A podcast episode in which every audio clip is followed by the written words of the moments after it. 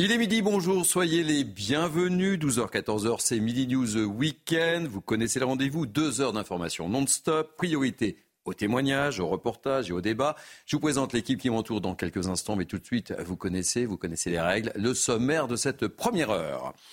On évoquera le conflit entre Israël et le Hamas. Israël a rejeté, vous le savez, l'idée de pause humanitaire réclamée par les États-Unis et poursuit son offensive. On fera un point complet sur la situation avec nos envoyés spéciaux Vincent Farandez et Charles Baget. On reviendra aussi sur le discours du chef du Hezbollah, c'était hier. On sera avec le général Bruno Clermont qui nous fera une analyse complète de la situation et des enjeux. On reviendra également aussi sur les actes antisémites qui ne cessent de se multiplier depuis le 7 octobre. Plus de 6000 signalements de messages ou de contenus haineux envers les juifs. Mais que risque vraiment ces auteurs. On se posera la question et on en parlera avec nos grands témoins. Célia Barotte, notre spécialiste justice, sera avec nous.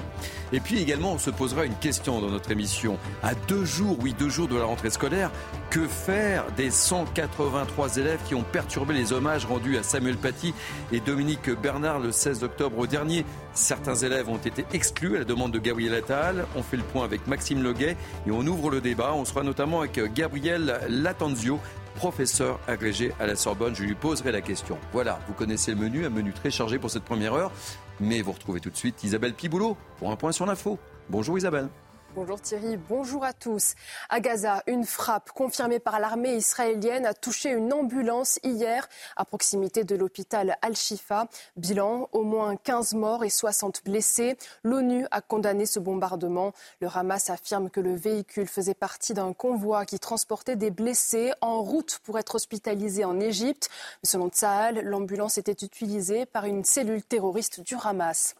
D'après un nouveau bilan du Quai d'Orsay, 39 Français ont été tués en Israël après les attaques du 7 octobre. Neuf sont toujours portés disparus. Certains font partie des otages du Hamas. Pour rappel, plus de 240 personnes sont retenues à Gaza. Sans leur libération, Benjamin Netanyahou exclut toute trêve temporaire dans la bande de Gaza. Après euh, Israël, Anthony Blinken est en Jordanie aujourd'hui. Le secrétaire d'État américain doit participer à une réunion ministérielle avec plusieurs pays arabes. Hier à Tel Aviv, le chef de la diplomatie américaine a appelé à une pause humanitaire à Gaza et plaidé pour la création d'un État palestinien, seul même d'assurer la sécurité à long terme d'Israël, selon lui. Écoutez. Les États-Unis continuent de penser que la meilleure voie possible est celle d'une solution à deux États. C'est le seul garant d'un Israël juif et démocratique sûr. Le seul garant de la réalisation par les Palestiniens de leur droit légitime à vivre dans un État qui leur soit propre, en bénéficiant de mesures égales de sécurité, de liberté, d'opportunité et de dignité. Le seul moyen de mettre fin au cycle de la violence une fois pour toutes.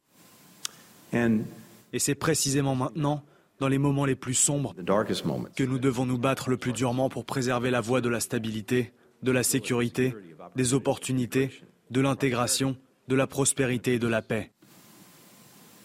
Pas demain, pas après la guerre, mais dès aujourd'hui. Dans l'actualité nationale, après le passage de la tempête Kiaran, 260 000 foyers sont toujours privés d'électricité en Bretagne et en Normandie. C'est ce qu'a indiqué Enedis ce matin à 8 heures.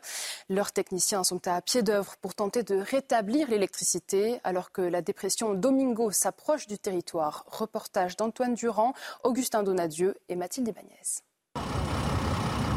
Après la tempête Kiaran, c'est maintenant l'heure des réparations. Dans la Manche, les dégâts sont considérables. Beaucoup d'arbres sont tombés sur des lignes électriques. Ici, on a eu euh, trois poteaux qui ont été impactés. En fait, la chute d'arbres a déformé les, ce qui est en haut des poteaux et qui tient les, câbles. Aidés de leurs collègues venus de Montpellier, ces équipes sont à pied d'œuvre pour réparer rapidement l'électricité des plus de 1000 foyers concernés par cette ligne électrique. Toutes nos équipes sont vraiment mobilisées pour ralimenter au, plus, au plus vite. donc c'est vrai qu'on commence par les lignes moyenne tension qui desservent le plus de monde avec une certaine prise selon euh, s'il y a un hôpital derrière, un EHPAD ou autre. Et après, on, va travailler euh, en, descendant euh, la, tension vers les personnes qui sont desservies par des lignes où il y a moins de personnes dessus en fait. Mais ils doivent évoluer dans un environnement compliqué. Le sol est si trempé que leur camion nacelle est resté embourbé pendant de longues minutes dans ce champ. En tout, hier, les équipes Enedis ont réalisé plus de 250 opérations en Normandie, avec l'aide de deux hélicoptères pour les guider au mieux dans leur travail. Emmanuel Macron aux côtés des sinistrés de la tempête Kiaran qui a fait au moins deux morts en France. Hier, le chef de l'État s'est rendu dans le Finistère où les dégâts mettront plusieurs jours à se résorber. Le président de la République a appelé à rester vigilant et s'est engagé à décréter l'état de catastrophe naturelle partout où il sera possible de le faire. Oui. Alors, non, ça ne sera pas, c'est pas au niveau d'une région, mais dans tous les endroits qui, correspondent, on, va, on lance les commissions là, dès ce week-end. Et donc, dans les prochains jours, tous ceux qui sont éligibles, on fera catastrophe naturelle. Et puis, calamité agricole pour ceux qui ont droit aussi. Et puis dans le reste de l'actualité, au moins 137 morts dans un séisme de magnitude 5,6 au Népal. Une centaine de personnes ont été blessées. Hier soir, un tremblement de terre a secoué une région reculée de l'ouest du pays. Les secours sont à pied d'œuvre pour rechercher des survivants. Des secousses modérées ont été ressenties jusqu'à New Delhi en Inde. Voilà pour euh, l'essentiel de l'actualité. Tout de suite, place à Midi News Weekend avec vous, Thierry. Merci, ma chère Isabelle. Et on vous retrouve dans 30 minutes. Allez, Midi News Weekend, c'est parti. Nous sommes ensemble jusqu'à 14h le samedi. Je vous présente l'équipe qui m'entoure. Kevin Bossuet, un fidèle de l'émission, professeur d'histoire. Soyez bienvenue, mon cher Kevin. Merci. Karim Zeribi, ancien député européen. Soyez le bienvenu. Vous devenez fidèle de cette émission, mon cher Karim Zeribi. William Tay, euh, président du Centre de réflexion Le Millénaire. Ça faisait longtemps que je ne vous ai pas accueilli sur ce plateau. Ça me fait plaisir de vous retrouver. Également, merci. Et puis, je vous annonce également qu'en deuxième heure, euh, nous aurons le plaisir d'accueillir Jean-Claude Bourret, euh, journaliste bien connu, parce que nous parlerons du monde des extraterrestres avec un congrès incroyable qui s'ouvre aujourd'hui à Paris, mais je vous en dis pas plus. Mais ça, c'est pour la. rappeler notre enfance. Exactement. On en parlera tout à l'heure. Allez, on commence notre Midi News par la situation sur la bande de Gaza. Israël a rejeté l'idée, vous le savez, des pauses humanitaires réclamées par les États-Unis et poursuit son offensive. On va retrouver à Sderot, tout près de la frontière de la bande de Gaza, nos envoyés spéciaux, Vincent Fernandez et Charles Baget. Bonjour Vincent, euh, je voulais savoir quel est un peu le point sur la situation, comment s'est passée la nuit et comment les choses se passent depuis ce matin, mon cher Vincent. Bonjour Thierry. Vous avez évoqué à l'instant euh, pas de cessez-le-feu de la part euh, de Tsahal, de l'armée euh, israélienne. Néanmoins, il y a cette information qui est tombée il y a quelques minutes. C'est l'armée israélienne qui l'a annoncé l'autorisation de circuler sur la principale autoroute de la bande de Gaza pour les populations qui souhaitent évacuer le nord de la bande de Gaza vers le sud pour y être plus en, en sécurité. Autorisation de circuler de 13h à 16h. Il est 13h actuellement et donc cet après-midi devrait être euh, un petit peu plus calme euh, que, euh, que les autres, alors que forcément les tirs d'artillerie continuent autour de nous. On va suivre cette situation de près, évidemment. Ce matin, beaucoup d'affrontements, toujours beaucoup d'artillerie qui tire en continu sur le nord de la bande de Gaza. On a entendu des affrontements, notamment des échanges de tirs assez nourris dans le nord de, de la bande de, de Gaza. C'est assez rare depuis notre position. Nous sommes à 3 km de la frontière. Il y a également eu euh, des hélicoptères de combat, tiré des, des, des missiles juste au-dessus de nous, juste euh, jusqu'au nord de la bande de euh, Gaza. Beaucoup de choses se sont passées dans ce secteur euh, ce matin. Dans les prochains jours, on peut s'attendre à une baisse de l'intensité des, euh, des, bombardements, tout simplement pour laisser place aux actions sur le terrain, aux opérations notamment de secours pour les otages. C'est ce qu'a annoncé en tout cas l'armée israélienne qui souhaite aller récupérer les otages au préalable localisés par un drone de surveillance américain qui est donc déployé au-dessus de la ville de Gaza. Et puis une dernière information euh, de ces euh, dernières heures ici euh, dans ce, pour ce conflit. L'armée israélienne a confirmé avoir bombardé un convoi d'ambulances proche de l'hôpital Al-Shifa à Gaza. Selon Tzal, il y avait à l'intérieur des terroristes du Hamas. Le Hamas, lui, dément cette information et déplore une quinzaine de blessés, une, une quinzaine de morts, une soixantaine de blessés. Merci beaucoup, mon cher Vincent. Je rappelle que vous êtes accompagné par Charles Baget. On vous retrouvera d'ici la fin de, cette émission pour faire un nouveau point sur euh, la situation, euh, évidemment. Première réaction, euh, c'est important ces informations que vient de nous donner Vincent Fernandez, mon cher Kevin, avec une baisse des, offensives pour justement priorité aux, otages, on le voit. Hein. Bien sûr, c'est important parce que ce qu'il y a de crucial dans ce conflit, c'est le rôle de la propagande de la propagande qui vient des deux côtés. Et quand vous avez des journalistes de qualité comme Vincent qui sont là pour rétablir les faits tels qu'ils sont, mhm. c'est plutôt. C'est l'essence même de notre métier. c'est ah ben important. Il faudrait le dire. C'est important de le répéter et de le redire. C'est l'essence même. Nous sommes là pour observer et raconter. Il faudrait le dire à certains journalistes qui travaillent dans certaines rédactions qui parfois font de l'idéologie avant de faire de l'information. Hein. Je n'évoquerai pas ici, par exemple, le cas de la BBC qui refuse toujours de qualifier le Hamas euh, de, euh, de mouvement terroriste. Alors après, le fait qu'il y ait euh, un mouvement humanitaire qui s'annonce et qui se poursuit, c'est très bien, parce qu'on ne peut pas hiérarchiser les mmh. morts un enfant israélien qui meurt, c'est aussi grave qu'un enfant palestinien qui meurt. Il ne faut pas faire de hiérarchie dans le, dans le morbide, parce que ces enfants, qu'est-ce qu'ils ont fait? Ils n'ont rien fait. Leur seul tort, c'est d'être nés véritablement au mauvais endroit. Donc il faut évidemment que Israël puisse se défendre. C'est normal, c'est la normalité, mais il faut aussi faire en sorte de protéger au maximum euh, les populations civiles, et c'est dans l'intérêt d'Israël, mmh. parce que ce qui se joue, c'est évidemment l'opinion publique. J'ai l'impression que plus on s'éloigne du 7 octobre, plus l'opinion publique est en train de se retourner contre Israël. C'est le cas évidemment dans les pays arabes depuis le début, mais c'est le cas également en Occident. Donc euh, euh, Israël a tout intérêt à privilégier aussi la voie de l'humanitaire. Et c'est ce que fait Israël d'ailleurs. Hein. quand, mmh. euh, quand Israël demande aux civils d'aller au sud parce qu'ils vont bombarder le nord, c'est ce que Israël fait. Karim, William sur euh, ces informations que vient de nous donner euh, Vincent Fernandez sur cette baisse des attaques justement Moi, je, pour prioriser les, otages. J'aurais deux, deux, éléments un peu, un peu nouveaux. C'est d'abord la position américaine.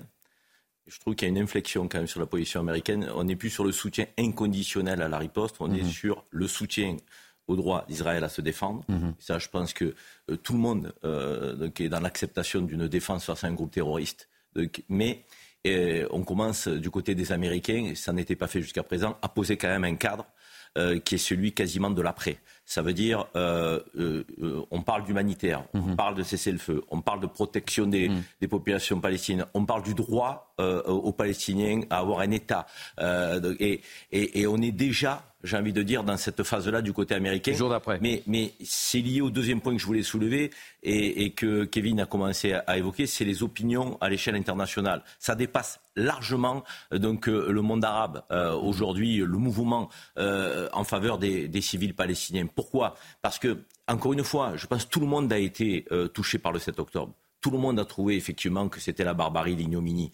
Mais derrière, euh, aujourd'hui, euh, les gens refusent la riposte telle qu'elle se met en œuvre, avec des milliers de morts civiles, dont la moitié des enfants, et c'est la traque contre le terrorisme que les gens veulent valider. Et, cette traque, elle sera longue, mmh. elle doit être ciblée, chirurgicale, elle émanera du renseignement entre euh, euh, plusieurs euh, pays. Et d'ailleurs, il faut le dire, pays occidentaux, pays arabes, il y en a beaucoup là aujourd'hui qui sont autour de la table. on parlait du Qatar à défaut qui accueillait le terrorisme. Non, c'est pas vrai. Le Qatar aujourd'hui avec Israël et les États-Unis, ça discute pour libérer les otages. Donc ça a accueilli un bureau du Hamas pour favoriser la médiation. les financements sont passés par là aussi à la demande des Nations Unies et des États-Unis. Donc on a un pays là qui peut être un pays qui aide à libérer les otages, à aller vers une solution au-delà effectivement des frappes euh, disproportionnées qui touchent des milliers de civils. Donc il faut que ça cesse. Il faut mmh. qu'on arrête effectivement ce massacre. Euh, qui s'oppose à la barbarie du Hamas. C'est importante que nous donner et, et, hein. et, il faut effectivement qu'il euh, y ait un combat contre le Hamas, mais pas contre le peuple mmh. palestinien. William, très rapidement. Il y a un problème pour Israël, c'est qu'ils sont en train de subir le même sort que les États-Unis après le 11 septembre. Ça veut dire qu'ils doivent affronter une organisation terroriste, à l'époque les États-Unis, Al-Qaïda et là maintenant le Hamas, qui sont abrités par un État et par une population. Donc Gaza pour le Hamas et à l'époque l'Afghanistan pour les talibans. Ce qu'avaient fait les États-Unis, c'est qu'ils avaient bombardé sans condition tout l'Afghanistan, ils avaient repris tout le pays. 20 ans plus tard, les talibans sont revenus au pouvoir et ils sont indélogeables. Est-ce que Israël veut faire en sorte que le Hamas soit indélogeable dans la bande de Gaza, voire en Cisjordanie dans les années à venir et solidifier tout le monde arabe contre eux? C'est la première question que pose et c'est la question que posent les Américains, fort de leur expérience après le 11 septembre 2001. Je pense que les Américains, en termes de position, adoptent la position historique de la France que d'aurait dû adopter Emmanuel Macron. Ça veut dire qu'en fait, ils disent clairement on pose les, voies d'une défense d'Israël pour faire en sorte d'éliminer le Hamas, mais dans le même temps, on prépare le monde d'après, ce qu'on n'avait pas su faire après le 11 septembre 2001 et ce qu'on n'avait pas su faire après la destruction de Daesh. Et donc, ça permet de une, euh, une, solution politique après la guerre, et ça permet ensuite, après, de faire en sorte que la Palestine et Israël puissent vivre dans une forme d'harmonie dans les décennies à venir. Euh, un chiffre et un, bilan, c'est le bilan des victimes françaises tuées euh, dans les attaques du Hamas contre Israël. Euh, il s'est de nouveau alourdi. On a eu le chiffre ce matin. C'est désormais 39 morts recensés et toujours 9 disparus. Et puis Vincent le, disait, une, frappe a touché hier une ambulance à proximité de l'hôpital de Al-Shifa. le bilan est donc de 15 morts, une frappe confirmée par Tsahal. Et selon l'armée israélienne, le véhicule était occupé par des terroristes du Hamas. On écoute justement le porte-parole de Tsahal, Olivier Rafovic.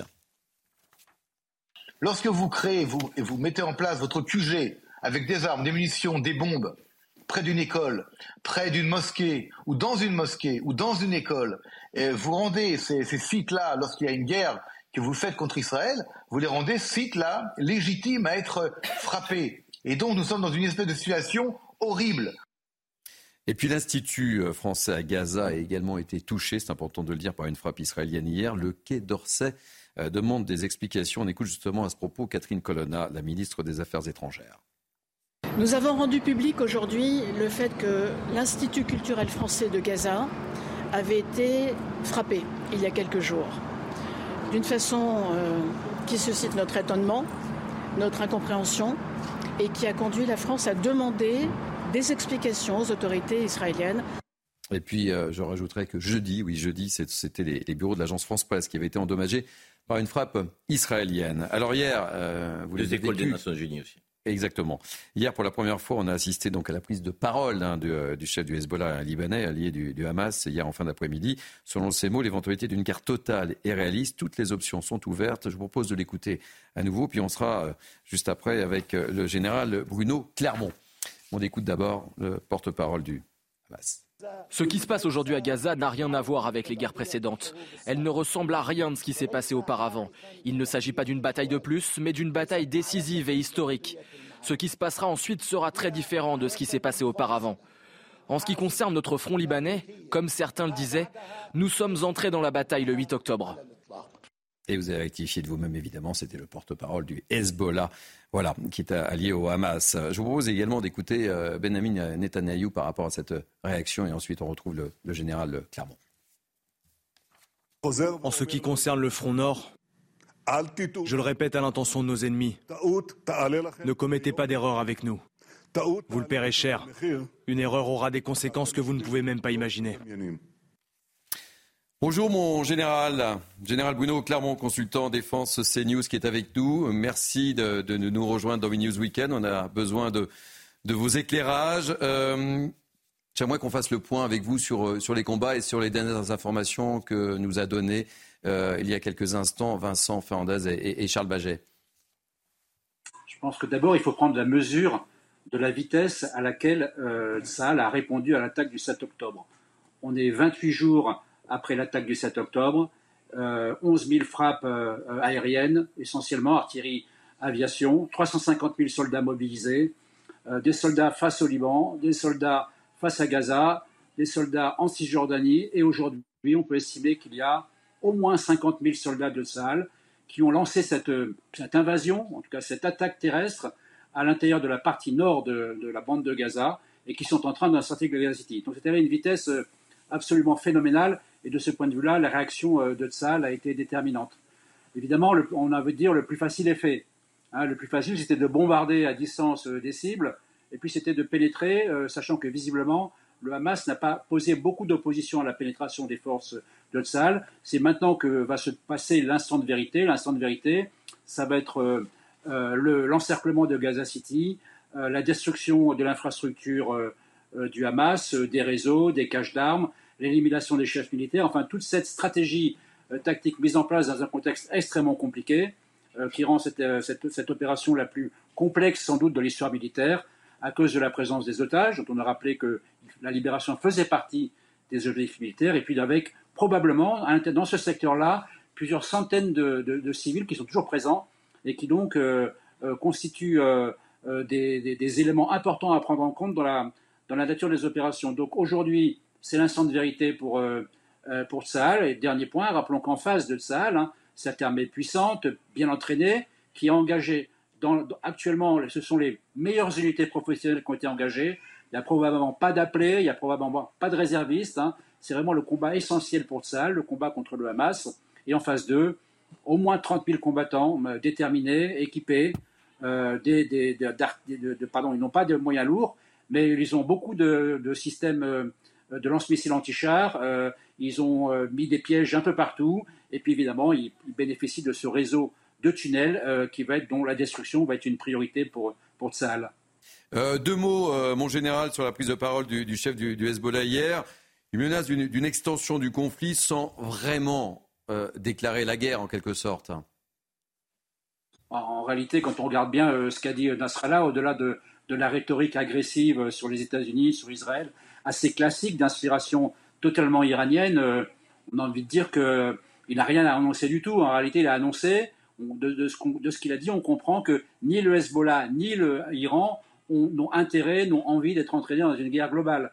Donc c'est une situation qui finalement euh, reste, va permettre de rester dans la position d'équilibre actuelle dans laquelle vous avez en Méditerranée une force importante occidentale qui dissuade le Hezbollah et l'Iran d'entrer en guerre avec une menace directe d'intervention militaire, et puis le Hezbollah qui va continuer à faire mettre de la pression au nord de l'Iran dans une espèce de guerre euh, à, un, plafond, à un niveau euh, qui permettra de mettre sous pression de Sahel euh, sans déclencher une, escalade des hostilités. donc finalement, on peut dire qu'aujourd'hui, pour Sahel, c'est le, meilleur scénario possible. Pour la communauté internationale, c'est aussi le meilleur scénario possible. Maintenant, l'affaire n'est pas terminée.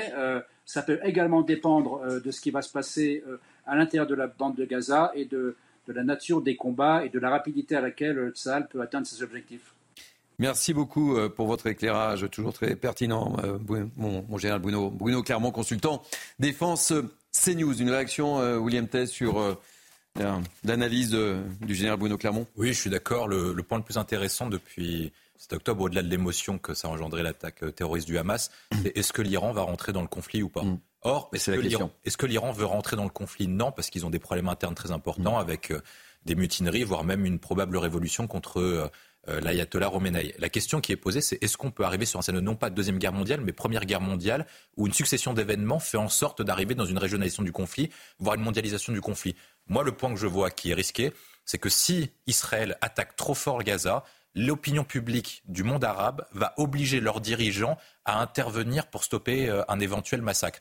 Or, dix ans après le printemps arabe, est-ce que l'Arabie saoudite, même si c'est un dictateur, même si les pays du Golfe, est-ce que le Hezbollah, est-ce que euh, l'Iran peuvent tenir contre leur propre opinion mmh. publique qui demanderait à intervenir? Donc moi, c'est le point que je vois. Donc, en cas d'intervention trop forte à Gaza, le Hezbollah rentrerait en guerre avec des missiles en, cas de, en cas d'entrée en guerre du Hezbollah, Israël serait obligé d'entrer au Liban, voire même d'occuper le Liban, voire d'aller jusqu'à mm. Beyrouth. Et dans cette hypothèse-là, je pense que la Syrie rentre dedans, l'Iran rentre dedans. Ça veut dire que les États-Unis rentraient dans ce type de conflit. Et évidemment, ça s'étendrait à la Russie et à la Chine. Donc on arriverait sur une guerre mondiale qui n'a été voulue par aucun des acteurs. On va marquer une première pause dans ce Mini News Weekend. On reparlera euh, de la situation euh, en Israël et sur la bande de Gaza en deuxième partie de, notre émission. Euh, restez avec nous puisque on parlera des conséquences de ce conflit euh, sur euh, notre territoire, sur le sol français. Euh, on parlera de, tags antisémites qui ont été découverts sur les façades et, des actes antisémites qui se multiplient. Célia Barotte, notre spécialiste police justice, sera avec nous. A tout de suite. Merci de nous accueillir chez vous ce samedi. Il est 12h30, c'est midi 12 week-end jusqu'à 14h. Tout de suite, un point sur l'info avec Isabelle Piboulot. L'Assemblée nationale va se pencher cet après-midi sur une nouvelle motion de censure de la France insoumise déposée lundi soir. Elisabeth Borne a eu recours au 49-3 pour faire adopter le projet de budget de la sécurité sociale. La motion des insoumis n'a cependant presque aucune chance de recueillir les 289 votes nécessaires pour faire tomber le gouvernement. Recep Tayyip Erdogan fait une croix sur Benjamin Netanyahou. Selon le président turc, le premier ministre israélien n'est plus quelqu'un avec qui on peut parler. Le dirigeant turc affirme donc rompre tout contact en raison des actions perpétrées par Israël dans la bande de Gaza. Et puis l'ONU déplore une forte hausse de la haine dans le monde depuis les attaques du Hamas le 7 octobre. Selon le haut commissaire des Nations Unies aux droits de l'homme, la violence et la discrimination s'accentuent dans de nombreux pays. Il y a des répercussions partout qui déshumanisent à la fois les Palestiniens et les Juifs. Merci Isabelle. On vous retrouve dans 30 minutes, c'est bien ça au rendez-vous. Allez, on poursuit Mini News Weekend avec moi depuis 30 minutes. Kevin Bossuet, Karim Zeribi, William Tay et j'accueille avec beaucoup de plaisir Célia Barotte, notre spécialiste police-justice. Euh, je voulais qu'on s'attarde, messieurs, Et ma chère Célia, euh, sur les conséquences de ce conflit entre le Hamas et Israël sur notre sol, sur le sol français, des tags antisémites découverts sur les façades d'une cité scolaire hier à Strasbourg. On peut y lire entre autres menaces, mort aux juifs. Plusieurs euh, croix gammées ont également été découvertes. L'étude des caméras de vidéosurveillance est en cours. Les détails avec Audrey Berthaud et Chloé Darca. Des croix gammées, des étoiles de David et des slogans antisémites. Ce vendredi, de nouveaux tags ont été découverts sur deux établissements scolaires de Strasbourg. Les clichés ont été partagés par le conseiller municipal de la ville. Nous ne sommes plus dans la théorie. À quelques jours du 85e anniversaire de la nuit de cristal, la haine des juifs s'affiche à nouveau en grand dans nos rues. Face à l'antisémitisme, la réponse doit être implacable. La maire de Strasbourg, Jeanne Barseguian, a ensuite réagi. J'adresse tout mon soutien à la communauté juive de notre ville et reste mobilisée en lien avec l'État pour assurer la sécurité des habitants. L'antisémitisme n'a pas sa place à Strasbourg. Jeudi, un autre tag indiquant Free Palestine avait été découvert sur un lycée du même secteur. Une enquête a été ouverte par le parquet de Strasbourg. En France, 887 tags antisémites ont été recensés par le ministère de l'Intérieur depuis l'attaque du Hamas contre Israël. William, petite réaction sur euh, ce genre d'actes qu'on ne cesse de voir. On fera un point euh, global avec euh, Célia Barrot dans, quelques instants euh, sur tous ces actes antisémites, mais c'est terrible de voir ça en 2023. Bah, on, a, on avait assisté malheureusement l'année dernière au retour du tragique avec le, retour du conflit en Europe entre l'Ukraine et la Russie. Maintenant, on a le retour de la pire horreur, 70 ans après la Seconde Guerre mondiale, 80 ans après la Seconde Guerre mondiale. On a l'impression qu'on n'a pas su tirer les enseignements. Hein. On n'a pas réussi à tirer les enseignements. On se pose la question de savoir si notre éducation fonctionne avec des gens qui sont un peu azimutés, un peu tarés, qui commettent des actes antisémites après ce qui s'est passé après les attentats du 7 octobre et surtout après que les Juifs aient subi les pires horreurs possibles sur le continent européen, et surtout que la France avait quand même un rôle particulier dans, dans, la Seconde Guerre mondiale. La question qui se pose, c'est comment faire pour lutter contre l'antisémitisme qui ne date pas du 7 octobre, mais qui date depuis longtemps. Notamment, on voit notamment que les actes antisémites sont perpétrés par deux choses. Un, l'extrême gauche qui, par antisionisme, cache en fait un véritable antisémitisme, notamment pour lutter contre le grand capital et les grands mmh, clichés mmh. classiques. Et le deuxième, c'est l'antisémitisme euh, promulgué pardon, par les par les islamistes les plus radicaux et dont certains, pour s'en aspirer, le, répètent à leur échelle. Et la question qui se pose, c'est comment faire pour lutter contre cet antisémitisme. Je pense que, un, il faut appliquer une tolérance qui est zéro et dire ce qui est bon et ce qui n'est pas bon, parce qu'il faut quand même le rappeler que certains ne savent pas ce qu'il faut faire. Et deuxième point, est-ce qu'il ne faut pas augmenter les sanctions, notamment sur les actes antisémites en termes de contravention, en termes de peine de prison et en termes d'actes réglementaires Karim. Non, mais j'abonde à ce que dit William, et j'en rajouterai un troisième. Hein. donc euh, l'extrême gauche, l'islamisme, mais l'extrême droite est toujours là dans le pays. Mm. Et donc, elle peut aussi instrumentaliser ce conflit pour monter euh, que les uns contre les autres, et notamment les juifs contre les musulmans. Il y a aussi euh, ce risque-là. Donc je pense que l'antisémitisme est toujours présent, c'est dramatique. il faut que nous soyons très fermes, très clairs là-dessus, ne rien laisser passer. Euh, faire communauté nationale, quelles que soient nos origines et nos croyances, pour démontrer effectivement que euh, par-delà euh, nos sensibilités, et c'est normal que nous en ayons, même si le conflit est importé, parce qu'on dit il ne faut pas importer le conflit, il est importé, mmh. mais ah il doit être importé sur le terrain des idées, sur le terrain du débat, mmh. en aucune façon sur le terrain de l'insulte verbale ou pire encore physique. Alors de l'antisémitisme, je vous en parle même pas. Donc, et, et, et à ce titre, tous quel que soit ce que l'on pense de ce qui se passe au Proche-Orient, nous devons être très clairs là-dessus. Moi, je suis pour qu'il y ait des manifestations pro-palestiniennes, mais je suis aussi pour qu'au sein de ces manifestations, lorsqu'il y a des petits groupuscules de, qui, scandent euh, des slogans mm. qui euh, ont euh, une dimension antisémite, que la masse dise arrêtez. Mm. Vous ne servez pas la cause palestinienne. Là, vous êtes effectivement dans un prétexte donc, pour porter votre antisémitisme. Or, je pense que la plupart euh, des militants de la cause palestinienne ne sont pas antisémites. Mhm. Parce que beaucoup ont été aussi choqués par le 7 octobre, émus euh, et ont, caractérisé euh, cet acte de barbarie. Mais encore une fois, il faut être très ferme face à l'antisémitisme parce que c'est mettre à mal notre, notre idée que l'on se fait effectivement de, de la République, du vivre ensemble et de la fraternité à la française. Mais on reparlera de la manifestation pro-palestinienne puisqu'il y en aura une tout à l'heure à Paris, d'autres dans d'autres villes de France. Euh, mais on reviendra sur cette manifestation qui est autorisée cette fois.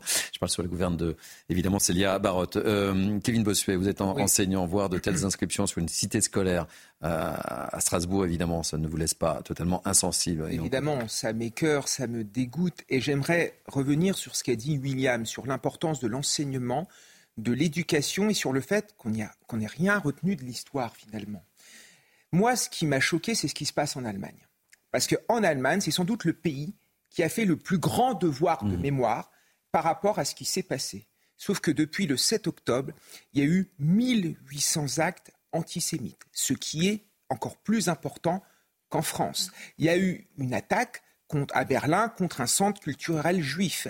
Il y a euh, des Allemands qui n'hésitent pas à crier devant les caméras, comme on l'a vu lors d'une manifestation, je suis pour Hitler, il faut tous les gazer. Ou encore à Munich, je vais gazer des juifs. Moi, vraiment, ça m'interroge parce que je me dis, qu'est-ce que les enseignants n'ont pas réussi à mhm. faire? Qu'est-ce qu'on a manqué? Et en fait, on se rend compte que c'est plus tellement un antisémitisme d'extrême droite. Quand vous prenez le parti d'extrême droite allemand, l'AFD, l'AFD a abandonné l'antisémitisme depuis longtemps. C'est un antisémitisme qui est lié à une extrême gauche, une extrême gauche qui, à travers les juifs, essaye d'atteindre les États-Unis, essaye d'atteindre le grand capital à travers euh, un complotisme complètement euh, euh, stupide. Et c'est aussi une partie euh, d'une communauté euh, sur le territoire allemand qui ne partage pas, euh, qui, mhm. utilise l'antisionisme pour dans l'antisémitisme. Un exemple, le jour du 7 octobre, à Berlin, dans le quartier de Neukölln, il y a eu, on a assisté à une distribution de bonbons,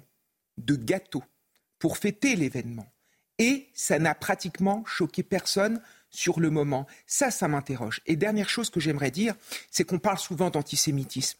Mais là, ce sont des attaques à caractère privé. Mhm. Avec, euh, par exemple, des élus qui sont menacés. J'étais sur le plateau de Laurence Ferrari avec Caroline Yadan, mhm. qui est menacée. Il y a Elbron Pivet, j'en parle même pas. Ou même ces tags sur les maisons euh, des Juifs. Euh, c'est-à-dire qu'on les attaque vraiment nommément. Mmh, mmh. Et dernier exemple en date, à Paris, ce qui s'est passé, il y a un couple mmh. d'octogénaires qui a vu sa euh, porte d'entrée brûlée. Et en fait, les personnes qui ont fait ça se sont fait filmer grâce à une vidéo de, euh, une caméra de vidéosurveillance et ils ont dit où sont les mezuzahs. Voilà, c'est-à-dire que les juifs ne sont pas ciblés, enfin ils sont ciblés en tant que juifs, mais ils sont ciblés nommément. Mhm. Et ce qui fait que beaucoup de juifs se sentent plus en danger sur le territoire français qu'en Israël. Ça fait peur. Alors Célia Barotte est, avec nous justement. Je voulais que Célia soit, avec nous puisque depuis le 7 octobre dernier, les chiffres de, de, de, haine en ligne et de l'apologie du terrorisme ne cessent d'augmenter en France et, une haine qui s'use notamment sur Internet.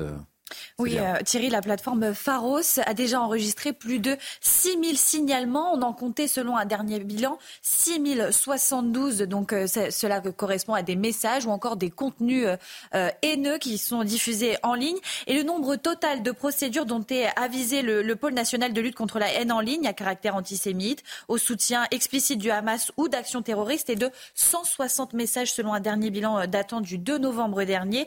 Parmi ceux-ci, 32 ont été laissés ou réorientés vers les parquets de domicile des mises en cause après leur identification.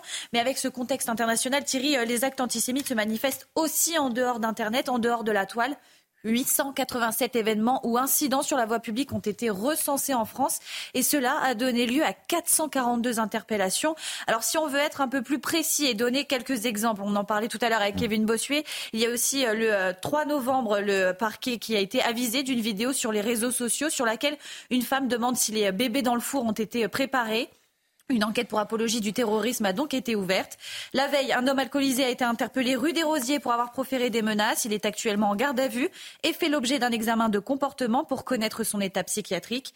Si on remonte un peu plus en arrière, le 31 octobre, des champs, des propos antisémites ont été filmés dans le métro, signalés au parquet par la préfecture de police, la RATP et la LICRA. L'enquête a été confiée au service mmh. régional des transports. Et cette vidéo, c'est vrai que cette vidéo de cette femme euh, sur le bébé est terrible. Oui, oui, vraiment, de quel monde on vit ah, mais, en fait... quel monde on non, mais c'est une horreur. C'est une horreur absolue. Une horreur absolue. Une horreur absolue. Influenceuse en, plus euh, qui, qui est suivie euh, quand même par pas mal de monde. Donc je veux dire, même si euh, elle n'a pas de responsabilité en, soi et que sa parole euh, n'a pas de légitimité, euh, qu'il faut la combattre, il faut, il faut la poursuivre. Euh, j'ai une question sur, sur les, les, les, étoiles de David. Je trouve que c'est, on est passé un peu vite là. Alors justement, on va, on va, en parler puisque le couple de Moldave là, qui, qui, a dit qu'il avait été payé, je crois. sur cette euh, personne tierce. Euh, oui, cette personne tierce. On n'a pas encore de, euh, de, précision. Le parquet. L'enquête est classée ou elle est toujours en cours L'enquête est toujours en cours. Et L'enquête a été saisie, bien sûr, par les autorités. Il s'agit d'un couple de né en Moldavie. Ils ont été interpellés dans le 10e arrondissement de Paris pour dégradation aggravée. C'était le, 27 octobre. Donc l'enquête suit son cours et il y a aussi une autre enquête pour des tags d'étoiles, mmh. d'étoiles bleues, d'étoiles de David. C'était le 31 octobre. Le parquet de Paris a été avisé de la découverte d'une soixantaine d'étoiles sur des murs du 14e arrondissement. Et là, la Sûreté territoriale du 75 est désormais saisie de l'enquête. Alors, Les dégradations aggravées, ils ne sont pas poursuivis pour antisémitisme. Alors justement, justement, euh, Célia va nous répondre là-dessus. C'est quoi les peines encourues en fait? Qu'en est-il? Qu'est-ce qu'on qu'est-ce qu'il risque en fait? Alors, lorsqu'il s'agit d'injures publiques à raison euh, de l'appartenance de la et ou de la non-appartenance réelle ou supposée à une ethnie, c'est réprimé de 6 mois euh, de prison et 22 000 euros 500. La diffamation publique est un délit réprimé d'une peine d'un an d'emprisonnement et 45 000 euros d'amende. Même peine pour la provocation publique à la haine, euh, la violence ou la discrimination, mais aussi la, contestation de crimes contre l'humanité, la provocation directe à un crime aggravé par la circonstance de haine, 7 ans d'emprisonnement. Enfin, 5 ans de prison pour des faits de provocation à une infraction terroriste, une peine qui peut aller jusqu'à 7 ans de prison lorsque l'infraction est commise euh, sur Internet. Et, donc, pour, pour ce couple. Euh, euh, Moldave, le, parquet de Paris euh, vraiment reste euh, a beaucoup de précautions sur cette enquête puisqu'ils ont été admis dans un centre de détention administratif. Ils, sont suivis et cette information sur laquelle il y, a l'intervention d'une personne tierce est sous réserve. Pour l'instant, aucune confirmation. Kevin Bossuet, merci euh, pour toutes ces précisions. Moi, ce qui me choque, c'est la banalisation de l'antisémitisme et c'est même la banalisation de la Shoah que l'on constate toujours et toujours. Moi, je vais parler en tant qu'enseignant. Oui, puis c'est une matière que certains enseignants se refusent, je parle sous votre gouverne, euh, d'aborder. En effet, d'aborder. Et comme Quand vous enseignez la Shoah, par exemple, évidemment, la majorité des hmm. élèves écoutent, c'est pas le sujet, mais il y en a beaucoup qui rigolent qui s'esclavent, qui font une hiérarchie dans l'horreur, en se disant mais non, le génocide, par exemple, au Rwanda est plus important que le génocide, euh, que la Shoah, ou que telle ou telle chose, c'est plus important que l'autre. Il y a une forme de concurrence mémorielle qui est profondément malsaine. Et moi, cette vidéo, elle m'a choqué. Vous avez cette dame, en effet, qui ironise sur ce bébé qui a été mis euh, dans un four. Hmm. Moi, c'est là où on se rend compte que finalement on peut hein. blaguer sur un des plus grands crimes de l'humanité de notre histoire. Et moi qui vais beaucoup euh, visiter des sites mémoriels en Pologne, Majdanek, ou encore euh, à Auschwitz, ou encore euh, en Allemagne, par exemple Dachau, je vois que les gens ne se rendent pas compte de l'ampleur des choses. Ils rigolent, ils mangent des glaces sur le site, ils prennent des photos, ils prennent des selfies euh, devant euh, les chambres à gaz. Quand je suis allé près de Berlin, à Sachsenhausen, euh, j'ai même vu des gens sur le site. Je pense que ça en dit long sur la décivilisation qui nous guette, puisque si nous sommes incapables de respecter ces morts, de respecter notre histoire et d'en retenir les leçons, je trouve que notre civilisation va extrêmement mal. Donc moi, en tant qu'enseignant, surtout d'histoire, évidemment, je m'interroge. Qu'est-ce qu'on a raté pour qu'on en soit là aujourd'hui?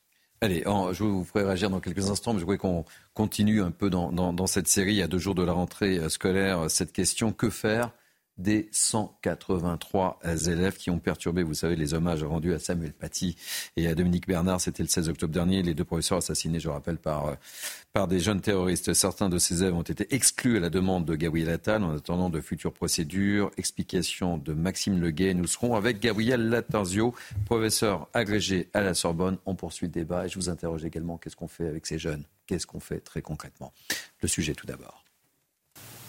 Pour la rentrée scolaire du 6 novembre, certains élèves ne feront pas leur retour sur les bancs de l'école. Et pour cause, ils font partie des 183 élèves ayant contesté ou perturbé l'hommage rendu à Dominique Bernard et Samuel Paty. Exclus à titre provisoire, ils sont dans l'attente de leur conseil de discipline pour être fixés sur leur sort. Quand vous avez un élève qui est exclu euh, suite à un conseil de discipline, il est rescolarisé dans un autre établissement, généralement dans la même commune, voire euh, au plus proche. Hein. Je veux dire, on, ne va pas résoudre le problème, on va le déplacer. Alors pour lutter efficacement contre le problème, Gabriel Attal a proposé la création de structures spécialisées. Objectif affiché, accueillir les élèves présentant un risque réel de danger. Une sortie du système scolaire traditionnel qui serait inédite. Je pense qu'il faudrait euh, effectivement réfléchir à une structure qui soit adaptée, à la fois bien sûr pour s'occuper de, l'élève en question, mais s'il y a des, enfants qui sont radicalisés, c'est justement de pouvoir faire face à ce problème. Au total, L'éducation nationale avait recensé près de 500 incidents lors de cette journée d'hommage. Bonjour Gabriel Latenzio, vous êtes professeur agrégé à la Sorbonne, soyez le bienvenu, merci de participer à, notre émission. Très concrètement, on gère comment ces élèves, ces 180 élèves? Il n'y a pas de solution facile. Moi, j'entends euh, la proposition de Monsieur le Ministre et je pense que c'est bien qu'on ait cette discussion, mais je vous dis mon scepticisme. Fondamentalement, ce que l'on souhaiterait, c'est que ces personnes-là soient davantage intégrées à la communauté française, que ce soit des personnes qui soient regroupées entre elles. Je, crains le pire, c'est-à-dire que si on prend des jeunes qui, à 14-15 ans, ont l'esprit brouillé par des idées polluées, euh, héritées de leurs parents, et qu'on les mette tous ensemble, moi, je pense que c'est pas la bonne idée. Mais c'est intéressant de revenir sur cette question euh, quelques semaines après, après le drame, évidemment, parce que c'est ça la vie d'une école. C'est-à-dire que face à une crise, il n'y a pas une action ponctuelle et après on oublie. L'école est obligatoire en France, Dieu merci. Il faut absolument qu'on ait un suivi de ces enfants et quand un enfant a fait une très grave erreur, il s'agit pour nous de continuer de les améliorer. Hein. Quand les enfants répètent les mots de leurs parents, l'école est le déversoir de la bêtise des adultes et on ne changera pas facilement les adultes. Donc il faut qu'on change les enfants. L'idée de les regrouper, tous ceux qui posent problème et que cette structure spécifiquement sur cette question la fasse mieux, je suis sceptique, je n'y crois pas trop. Vous savez, s'il y a une solution à regarder, je crois, c'est marcher sur les deux jambes. Il faut contraindre, punir, mais il faut convaincre il faut interdire la parole haineuse, mais il faut aussi faire adhérer, faire aimer notre pays. Je crois vraiment que c'est ça, c'est ça le sujet. L'idée, c'est l'adhésion à la République. Faire comprendre à ces jeunes que nous sommes une seule et même équipe solidaire et qu'on a des valeurs communes, libres, fraternelles et dans l'égalité. Mmh. Et ces valeurs-là sont supérieures à ceux qui prêchent la haine. On a un choix à faire aujourd'hui hein, sur plein de sujets. C'est soit on attise les tensions, soit on choisit la concorde. Et c'est mmh. ça l'école, c'est la concorde. Et c'est très très dur. Alors concrètement, qu'est-ce qu'on fait de ces enfants-là? On les intègre, on les marginalise et on leur fait comprendre que nos valeurs sont meilleures. Je vous garde quelques instants. On ouvre le débat avec, euh, avec mes grands témoins. Petit tour de table, Karim Zeribi. Écoutez, la structure adaptée dont parle Gabriel Attal, c'est pas la solution, c'est pas celle que préconise non plus Gabriel ouais, Lattanzio. Professeur agrégé à la Sorbonne, j'ai quasiment rien à dire de plus. Je mm. trouve que ses propos sont assez remarquables. Euh, prendre le dessus euh, de, en, en, en, enseignant, en éduquant, en, en partageant nos valeurs, euh, que c'est mieux que d'exclure, mettre de côté et laisser germer effectivement un mauvais terreau je trouve qu'il a des paroles très républicaines euh, et, très fortes. Ouais, et moi j'aimerais aussi intervenir parce que, bon, ne nous cachons pas, moi je suis plutôt de droite et votre interlocuteur est plutôt de gauche. Mm. Mais ce n'est pas grave parce qu'on se retrouve sur l'essentiel, sur les valeurs de la République. Comment tu sais ça Mais Parce qu'il était euh, syndicaliste notamment. Enfin, je, si je ne me trompe pas, au FSU. pas, bon, bravo, c'est pas, pas, le débat. C'est pas le débat.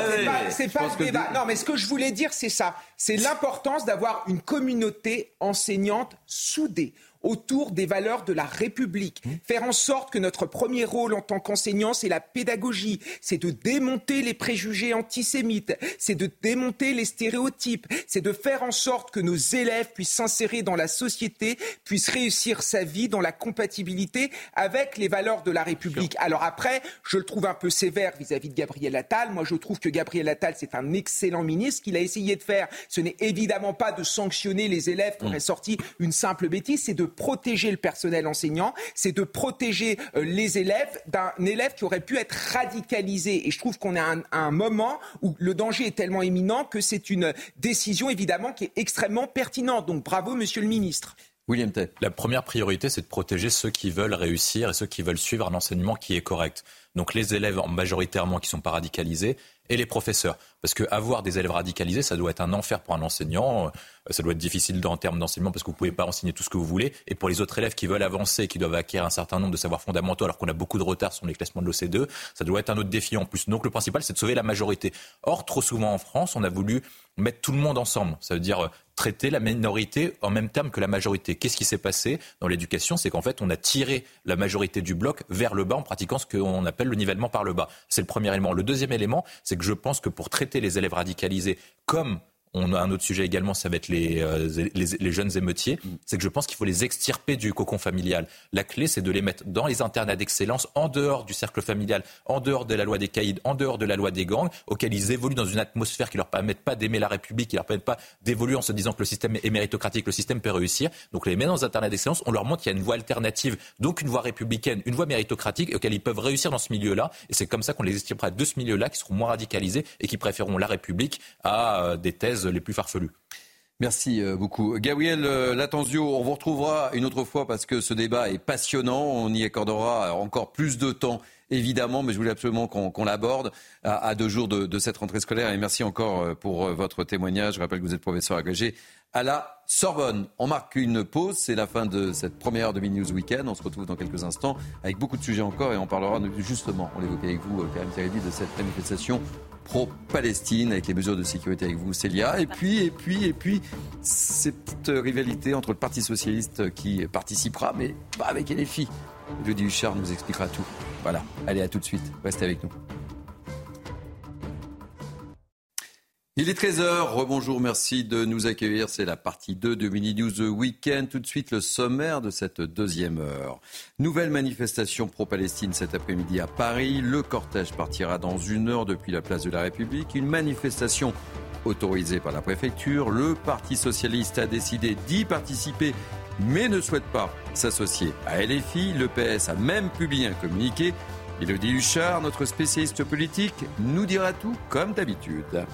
Autre sujet pour Léodie Huchard en ce samedi, la situation dans les rangs de LFI. Justement, il y a un vrai déchirement en interne suite aux dernières prises de position de Jean-Luc Mélenchon, notamment sur la situation au Proche-Orient. On en parle avec Elodie, on en parlera avec nos grands témoins. Enfin, on aura un invité de marque à la fin de notre émission, Jean-Claude Bourret. Célèbre journaliste que l'on ne présente plus nous parlera de la vie extraterrestre. Un congrès sur les phénomènes aérospatiaux non identifiés s'ouvre aujourd'hui à Paris. L'hypothèse extraterrestre est-elle crédible? On ouvre le débat avec Jean-Claude. Cela s'annonce passionnant. Ne manquez pas ce rendez-vous. Voilà pour notre programme de cette deuxième heure. Un programme très chargé à nouveau. Mais tout de suite, place à l'info avec Isabelle Piboulot. Rebonjour Isabelle. Bonjour Thierry, bonjour à tous. Pas de trêve temporaire sans la libération des otages enlevés par le Hamas. C'est ce qu'a annoncé hier Benjamin Netanyahou. Dans le même temps, la France demande des explications à Israël. Un institut culturel français a été la cible d'une frappe israélienne à Gaza, ce qui suscite notre étonnement et notre incompréhension, a déclaré la ministre des Affaires étrangères Catherine Colonna. De nouveaux tags antisémites découverts sur les murs d'une école hier à Strasbourg. Une enquête a été ouverte par le parquet après la plainte d'un parent d'élève. Les détails avec Audrey Berthaud, Chloé Tarka et Kylian Salé. Des croix gammées, des étoiles de David et des slogans antisémites. Ce vendredi, de nouveaux tags ont été découverts sur deux établissements scolaires de Strasbourg. Les clichés ont été partagés par le conseiller municipal de la ville. Nous ne sommes plus dans la théorie. À quelques jours du 85e anniversaire de la nuit de cristal, la haine des juifs s'affiche à nouveau en grand dans nos rues. Face à l'antisémitisme, la réponse doit être implacable. La maire de Strasbourg, Jeanne Barseguian, a ensuite réagi. J'adresse tout mon soutien à la communauté juive de notre ville et reste mobilisée en lien avec l'État pour assurer la sécurité des habitants. L'antisémitisme n'a pas sa place à Strasbourg. Jeudi, un autre tag indiquant Free Palestine avait été découvert sur un lycée du même secteur. Une enquête a été ouverte par le parquet de Strasbourg. En France, 887 tags antisémites ont été recensés par le ministère de l'Intérieur depuis l'attaque du Hamas contre Israël. Et dans ce contexte de tension dans le pays, dans les Hauts-de-Seine, la mosquée de Nanterre a reçu une lettre de menace de mort, un acte condamné avec la plus grande fermeté par le ministre de l'Intérieur. Une enquête a été ouverte. Gérald Darmanin espère des condamnations fortes contre tous les porteurs de haine. Dans le reste de l'actualité, après la tempête Kiaran qui a coûté la vie à au moins deux personnes en France, pas de répit. La tempête Domingos arrive. Météo France a déjà placé 11 départements en vigilance orange. 10 autres le seront également ce soir en raison de violentes rafales de vent sur la façade atlantique. On fait le point avec Karine Durand. Tempête Domingos qui va frapper euh, la côte ouest du pays dans la nuit de samedi à dimanche sera moins intense que la précédente Kiaran, mais les vents forts vont être un peu plus généralisés quasiment à l'ensemble du pays. Alors sa zone d'impact est vraiment située sur l'arc atlantique en priorité, notamment la Charente, la Charente-Maritime, la Vendée, les Deux-Sèvres ou encore la Gironde. De ce côté-là, on peut atteindre 120 à 130 km à l'heure, voire peut-être 140 sur les caps les plus exposés au cours de la nuit et dans les terres, il s'agira simplement d'un coup de vent classique pour la saison avec des rafales comprises entre 90 et 100 km à l'heure sur ces régions-là. Mais sur le reste du pays, il y aura aussi du vent fort jusqu'à 80 voire 90 km à l'heure de manière assez étendue. Il faut être prudent, notamment sur les zones déjà touchées par la précédente tempête Kiaran, car il y aura des vents forts notamment en Bretagne, en Normandie, pas forcément tempétueux, mais les arbres ont été déjà fragilisés. Ils vont être à nouveau secoués d'autant plus euh, sur des sols gorgés d'eau, donc la terre est instable. Les arbres pourront chuter très facilement. Il y aura sans doute encore des dégâts liés au vent, mais aussi liés à la pluie. 50 mm de précipitations supplémentaires attendues euh, sur le centre-ouest. Et attention aux vagues aussi, jusqu'à 12 mètres sur la côte aquitaine et jusqu'à 9 mètres sur la côte bretonne. Donc même si cette tempête est moins forte que Kiaran, il faut quand même rester vigilant. Et puis l'est de l'Espagne, ravagé par un feu de forêt. 200 pompiers sont mobilisés. L'incendie est attisé par des vents violents. 850 personnes ont dû quitter leur domicile en raison de l'avancée des flammes. Le feu s'est déclaré jeudi après-midi dans la région côtière de Valence. Près de 1400 hectares sont déjà partis en fumée. Voilà pour euh, le point sur l'information. Tout de suite, euh, Midi News Weekend avec vous Thierry. Merci ma chère Isabelle. On retrouve dans 30 minutes. Allez, Midi News Weekend, partie 2. C'est parti avec moi, euh, Kevin Bossuet, professeur d'histoire pour cette deuxième heure. Ravi de vous retrouver. Karim Zeribi, ancien député européen. Ravi de vous retrouver pour cette deuxième heure. William T, président du Centre de réflexion Le Millénaire. Vous êtes en forme pour cette deuxième heure Oui, tout à fait. Célia Barotte, journaliste police-justice. Et on accueille avec beaucoup de plaisir Elodie Huchard, journaliste politique. Et on va commencer avec vous, ma chère Elodie Huchard, puisque j'en parlais tout à l'heure, une nouvelle manifestation de soutien au peuple palestinien est prévue aujourd'hui à Paris. Le cortège s'élancera tout à l'heure d'ici, bah oui, d'ici une heure, hein, à 14 h place de la République, direction place de la Nation. On voit tout cela avec Julien, Juliette Saadat, et puis on, on ouvre le débat parce qu'il y a un petit rififi autour de cette manifestation, un petit rififi politique. Vous allez tout nous dire, tout nous expliquer, ma chère Elodie. D'abord le sujet. Le départ sera donné à 14h ce samedi. La manifestation s'élancera de la place de la République pour une arrivée prévue place de la Nation à 19h. Pour la première fois depuis l'attaque du Hamas contre Israël le 7 octobre dernier, le Parti socialiste appelle à se mobiliser. Dans un communiqué, il demande la libération des otages, un cessez-le-feu immédiat, tout en dénonçant les actes du Hamas. Le Hamas est une organisation terroriste dont l'objectif n'est pas la paix et la coexistence de deux États. Il doit être combattu comme tel. Le Hamas n'incarne pas la résistance palestinienne, mais participe au malheur des Palestiniens. Le Hamas trahit les Palestiniens en entretenant à dessein le conflit. Du côté des forces de l'ordre, un dispositif conséquent d'ordre public sera mis en place, avec l'utilisation de drones pour surveiller le cortège. Dans un communiqué, la préfecture de police de Paris reste vigilante. S'il n'interdit pas cette manifestation, le préfet de police maintient cependant sa posture de fermeté adoptée depuis le début du conflit israélo-palestinien. Aucun débordement ne sera toléré au cours de cette manifestation. L'objectif est de ne pas revivre ces scènes de tension comme lors des manifestations précédentes dans la capitale. Hormis Paris, des rassemblements autorisés sont aussi organisés aujourd'hui à Lyon, Rennes, Nantes ou encore Dijon.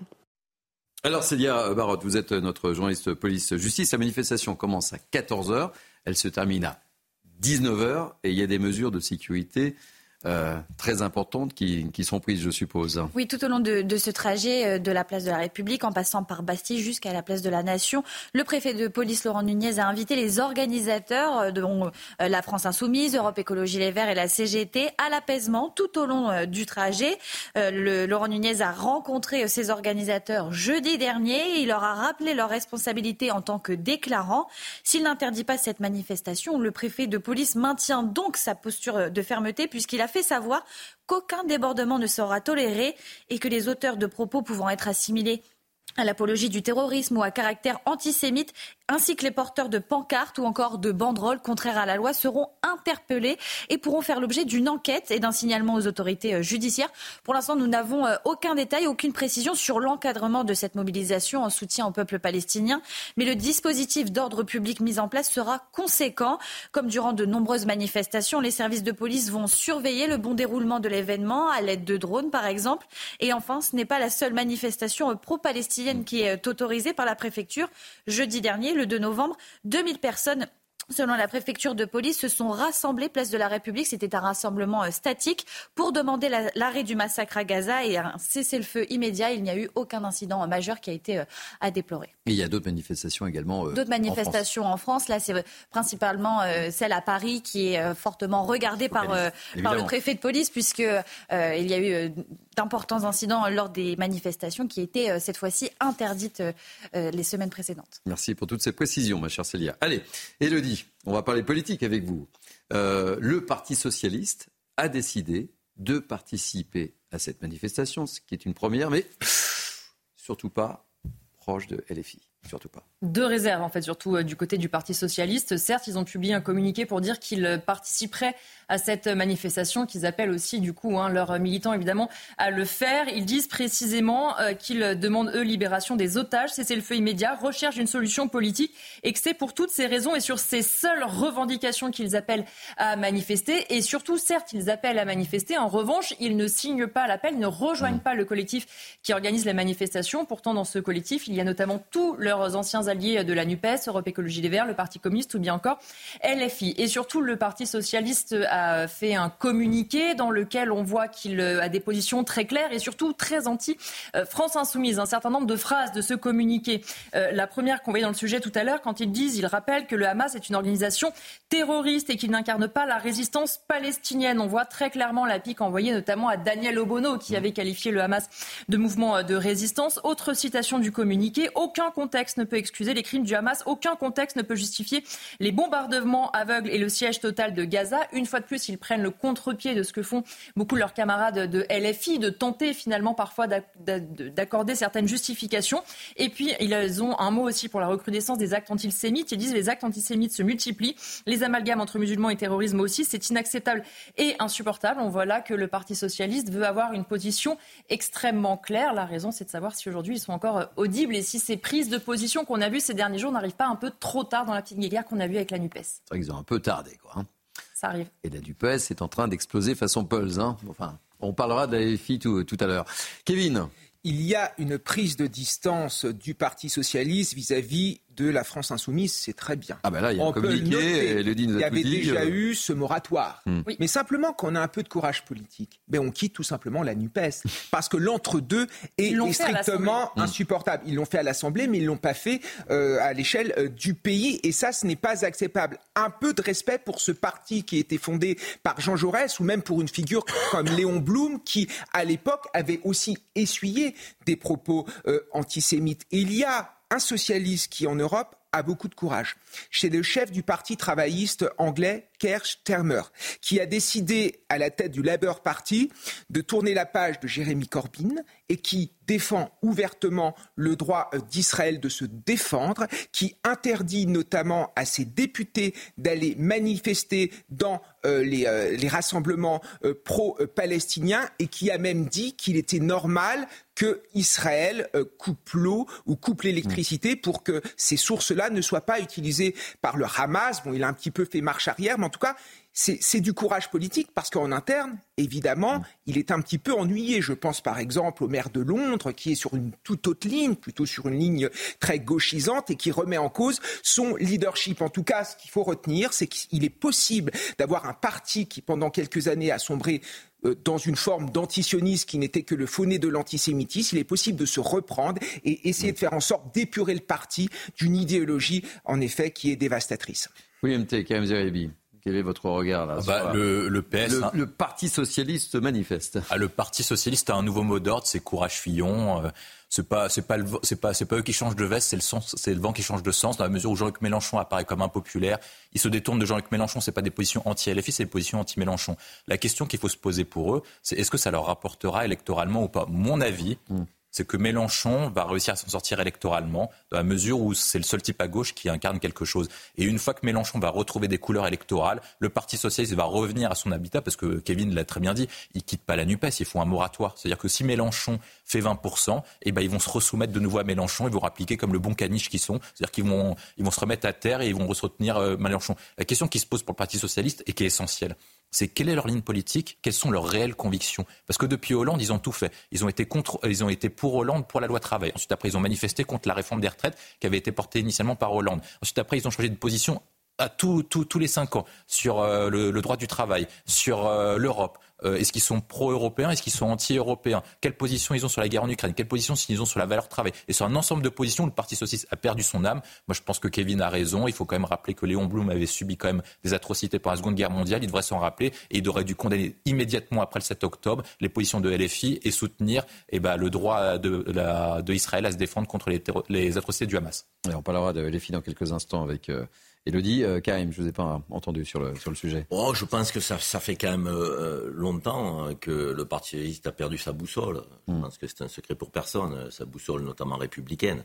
Euh, et donc, de fait, euh, le parti euh, était en, en, perte de vitesse, a été un peu suiveur dans la dynamique que portait et qu'incarnait Mélenchon. Aujourd'hui, force est de constater que euh, la contestation, elle n'est pas simplement entre le Parti socialiste et la LFI. Au sein même de la LFI, euh, il y a euh, des divisions bah de plus en plus prégnantes. Mhm. Quand vous avez Clémentine Autain, quand vous avez Alexis Corbière, Raquel Garrido ou Ruffin, qui prennent des positions très, je dirais, tranchées par rapport à Mélenchon, on sent bien qu'il y a une passation, j'allais dire, de flambeau qui est attendue par certains. Certains ne veulent pas voir Mélenchon candidat à la présidentielle. et d'ailleurs, je crois que ça a été dit dans la presse par des membres de LFI mhm. eux-mêmes. J'ai la bataille, elle a déjà démarré. Ça y est, c'est une bataille de leadership. Et elle est peut-être incarnée par le conflit israélo-palestinien, mais je pense qu'elle va au-delà, cette bataille. C'est la ligne qu'incarne Mélenchon, c'est l'autoritarisme qu'incarne Mélenchon euh, dans la manière dont il dirige euh, le mouvement LFI et la NUPES plus largement. Et, donc, il y a une nouvelle génération qui veut prendre son destin en main, et ils ont raison. Je pense qu'il faut qu'ils prennent leur destin en main, qu'ils républicanisent le logiciel à gauche, parce qu'on a besoin d'avoir une gauche républicaine dans le pays pour avoir un débat euh, de, construit. Et pour distinguer aussi, euh, et là je reviens au sujet, la cause palestinienne n'est pas le monopole de l'extrême gauche. Mmh. Il faut arrêter avec ça. Je veux dire, de l'immense majorité de gens aujourd'hui qui trouvent effectivement que la riposte euh, égale est égale à un massacre et elle n'est pas acceptable, la riposte israélienne, même s'ils ont été touchés euh, par la barbarie du 7 octobre, une majorité de ces gens-là ne sont pas d'extrême gauche. Croyez-moi, quand on rencontre des Français tous les jours, il y a même qui ont une sensibilité gaulliste. Mmh et qui trouve que la droite euh, a perdu aussi sa boussole gaulliste. C'est William qui disait au début euh, de l'intervention euh, sur le sujet israélo-palestinien, la droite républicaine, excusez-moi, mm. le général de Gaulle doit se retourner dans sa tombe. la solution à deux États, de, que le respect du peuple palestinien, je veux dire de, que, Jacques Chirac, c'est Dominique de Villepin est le seul aujourd'hui qui incarne cette ligne. Ça veut dire qu'on a dans la vie politique française, à la fois à gauche et à la fois à droite, euh, une, absence de boussole. Et donc, qu'est-ce qui, et, je veux dire, il y, a, il y, a, les extrêmes surfent sur cette absence de boussole. Nous n'avons plus de débat construit, euh, intellectuel, euh, porteur d'une vision. Et c'est le drame de la vie politique française aujourd'hui. Alors Elodie est avec nous, vous l'avez évoqué, a une, certaine crispation, c'est le moins qu'on puisse dire, avec des prises de position divergentes au, sein des LFI. Et puis ce, sondage que j'aimerais vous, vous rappeler, le sondage CSA pour CNews, 71% des Français considèrent que Jean-Luc Mélenchon est un danger pour la République. En attendant, les prises de position de Jean-Luc Mélenchon divise au sein de la France insoumise. C'est le moins qu'on puisse dire, ma chère Elodie. Oui, d'abord au sein de la France insoumise et aussi plus largement au sein euh, de la NUPES, puisque aujourd'hui, il y a clairement deux France insoumises, ceux qui sont euh, proches et d'accord avec Jean-Luc Mélenchon et les autres. Alors attention, parce que ceux qui étaient proches de Jean-Luc Mélenchon il y a deux ans sont maintenant ceux qui sont sous le feu euh, des critiques. Vous le mm. disiez, Karim, il y a eu un certain nombre de prises de parole, dont celle de Raquel Garrido, qui a dit publiquement dans les médias, je vais la citer, qu'il faut un changement de mode de fonctionnement au sein de la France insoumise, que Jean-Luc Mélenchon ne fait que, je la cite, nuire à la France insoumise depuis l'affaire Quatennens. Et je cite toujours, jusqu'à présent, la France insoumise a été structurée comme un outil de campagne présidentielle pour Jean-Luc Mélenchon. Ça ne peut pas durer comme cela. Et bien, figurez-vous que Raquel Garrido, elle est donc convoquée par euh, sa direction, puisqu'on nous explique que c'est totalement normal, qu'elle a des prises de position qui ne correspondent pas avec ce que veut la direction et que donc elle va être convoquée et éventuellement euh, sanctionnée. Un membre éminent de la France insoumise me disait extrêmement clairement, chez nous, il n'y a qu'une ligne, il n'y en a pas deux. Et quand on les interroge, parce qu'il y a eu certains dîners, notamment entre Raquel Garrido et d'autres membres de la NUPES, on nous rétorque la gauche caviar, c'est très peu pour nous. Chez nous, il n'y a pas de diplomatie parallèle. Personne n'a envie de monter sur le Titanic à LFI parce que la France insoumise a conscience qu'au sein de la NUPES, c'est celle qui a le plus de députés. Donc pour eux, ce sont forcément les plus forts. Si vous n'êtes pas d'accord, vous n'avez qu'à quitter le mouvement. Un autre membre de la France insoumise me dit notre position ne clive pas. Elle est très bien comprise. Ce sont les positions de nos alliés qui clivent. La France insoumise n'est donc responsable de rien. Et quand on les interroge sur quand même de la NUPES, vous le rappeliez, mmh. le Parti socialiste a mis en pause hein, cette alliance. Ça ne se passe plus. On n'a plus de réunion. Le PS décide d'un moratoire. Personne n'a compris ce que ça voulait dire.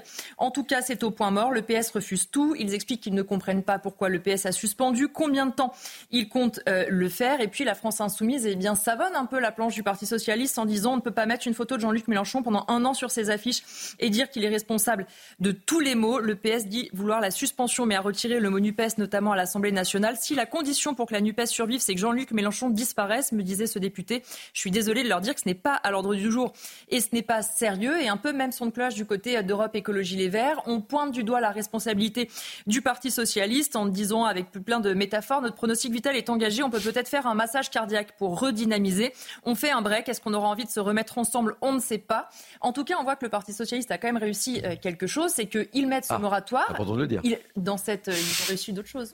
cette alliance, c'est que finalement, comme ils se sont retirés qu'il faut un moratoire, aucun des autres groupes n'ose se regrouper à trois parce que ça acterait véritablement la fin de la NUPES. Et donc, en se mettant en pause, eh bien, le PS continue de maintenir finalement euh, la NUPES en pause. Je me mets à la place des téléspectateurs qui nous regardent.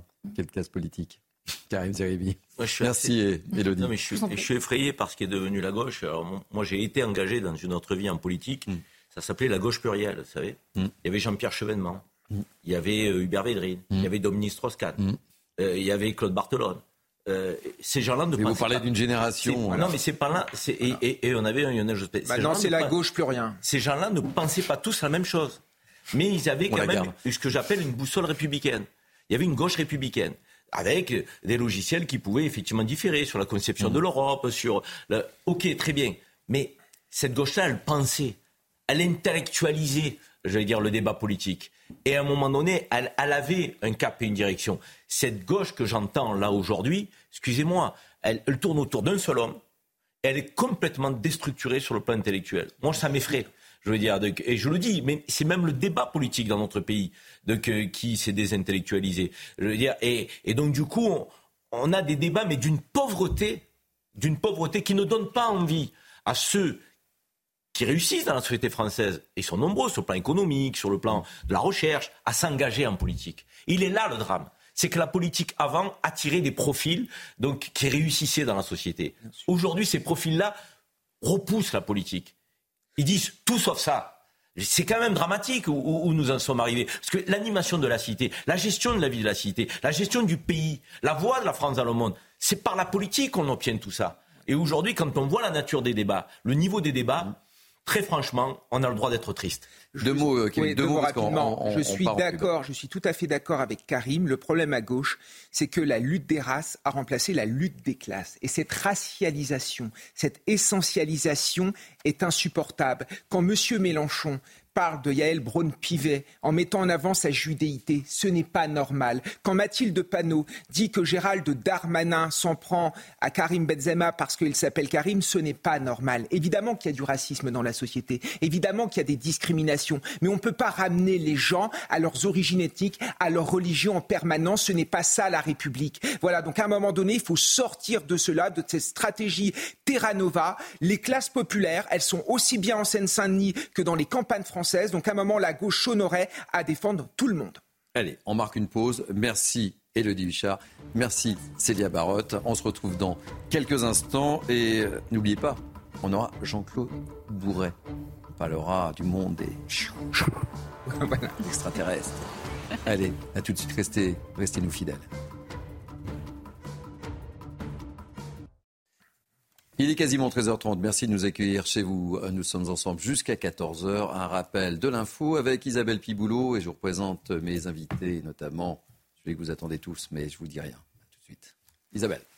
À Gaza, une frappe confirmée par l'armée israélienne a touché une ambulance hier à proximité de l'hôpital Al-Shifa. Bilan, au moins 15 morts et 60 blessés. L'ONU a condamné ce bombardement. Le Hamas affirme que le véhicule faisait partie d'un convoi qui transportait des blessés en route pour être hospitalisés en Égypte. Selon Tsahal, l'ambulance était utilisée par les terroristes du Hamas. D'après un nouveau bilan du Quai d'Orsay, 39 Français ont été tués en Israël après les attaques du 7 octobre. 9 sont toujours portés disparus. Certains font partie des otages du Hamas. Pour rappel, plus de 240 personnes sont retenues à Gaza. Sans leur libération, Benjamin Netanyahou exclut toute trêve temporaire dans la bande de Gaza. Et puis au moins 137 morts dans un séisme de magnitude 5,6 au Népal. Une centaine de personnes ont été blessées. Hier soir, un tremblement de terre a secoué une région reculée de l'ouest du pays. Les secours sont à pied d'œuvre pour rechercher des survivants. Des secousses modérées ont été été ressenti jusqu'à New Delhi en Inde. Merci beaucoup, ma chère Isabelle. Allez, c'est la dernière ligne droite pour News The Weekend avec moi depuis euh, deux heures quasiment. Euh, Kevin Bossuet, Karim Zeribi, William Tay et celui que je vous annonçais. Je l'accueille avec beaucoup de plaisir. Jean-Claude Bourret, que tout le monde connaît évidemment et qui vient de sortir un livre passionnant, Les ovnis voyagent dans le temps. Jean-Claude Bourret avec Patrick Marquet. Et c'est aux éditions Guy Tré Daniel. Je le montre à la caméra. Et si j'ai souhaité que vous soyez sur ce plateau, il y a une réunion pendant deux jours à Paris de grands spécialistes sur tout cet univers que vous connaissez par cœur. Mais on y reviendra d'ici la fin de cette émission avec beaucoup de plaisir. Vous nous raconterez également le, l'histoire de, ce livre, mon cher Jean-Claude. Dans cette dernière demi-heure, donc, on revient sur la situation sur la bande de, Gaza et ce conflit entre Israël et, le Hamas. Selon un communiqué du ministère de l'Europe et des Affaires étrangères, la France déplore, je le disais tout à l'heure, le décès de nouveaux ressortissants français. Le bilan est de 39. On va faire un nouveau point sur la situation avec nos envoyés spéciaux à Zerot, Vincent Fernandez et, Charles Baget. Nouveau point, quel est euh, l'état des lieux depuis cette nuit et puis euh, depuis ce matin, mon cher Vincent?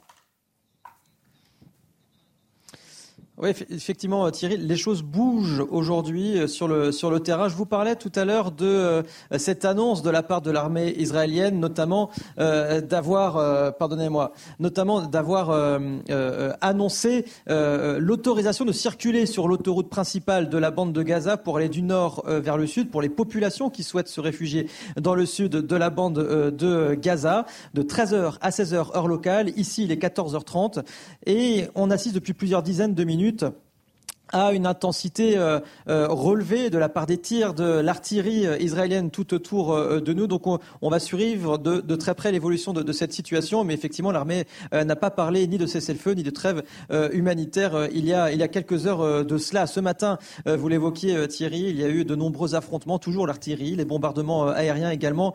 Mais petite nouveauté, ici dans le nord de Gaza, nous sommes à seulement 3 kilomètres du nord de la bande de Gaza. Il y a eu ces échanges de tirs assez nourris de la part de l'armée euh, israélienne. Alors, est-ce que c'était euh, des mitrailleuses lourdes ou des armes automatiques? Difficile à dire de là où nous sommes, mais jusque-là, nous n'avions pas encore entendu d'échanges de tirs directs ici. Dans les prochains jours, on peut s'attendre à une baisse de l'intensité des bombardements pour laisser place aux opérations terrestres, notamment des opérations de sauvetage des otages israéliens toujours entre les mains du Hamas, des otages qui sont au préalable localisés par un drone de surveillance américain qui a été déployé au-dessus euh, de la ville de Gaza. Et puis enfin, euh, dernière actualité, c'est euh, il va falloir surveiller aussi ces prochaines heures le front nord avec la frontière entre Israël et le Liban. L'armée de l'air israélienne, appuyée par l'artillerie, a annoncé il y a quelques minutes avoir mené de très nombreuses frappes sur le sol libanais, sur des cibles du Hezbollah, en réponse à des tirs de roquettes qui ont été menés notamment hier soir.